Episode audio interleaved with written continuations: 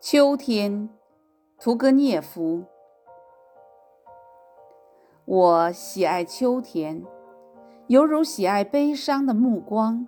寂静的起着雾气的日子里，我时常步入树林，安坐在那里，凝望着白色的天空和那黑色的松间。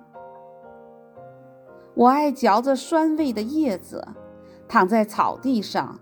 带着懒散的微笑，聆听啄木鸟的叫声，脑海里布满新奇的想象。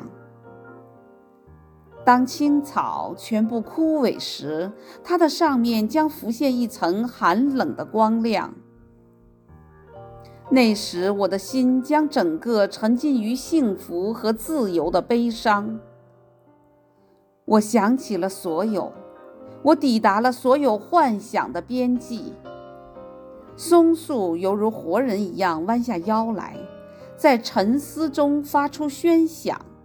于是突然刮过一阵风，犹如一群飞鸟在交错和暗黑的树枝间不耐烦地喧嚣着。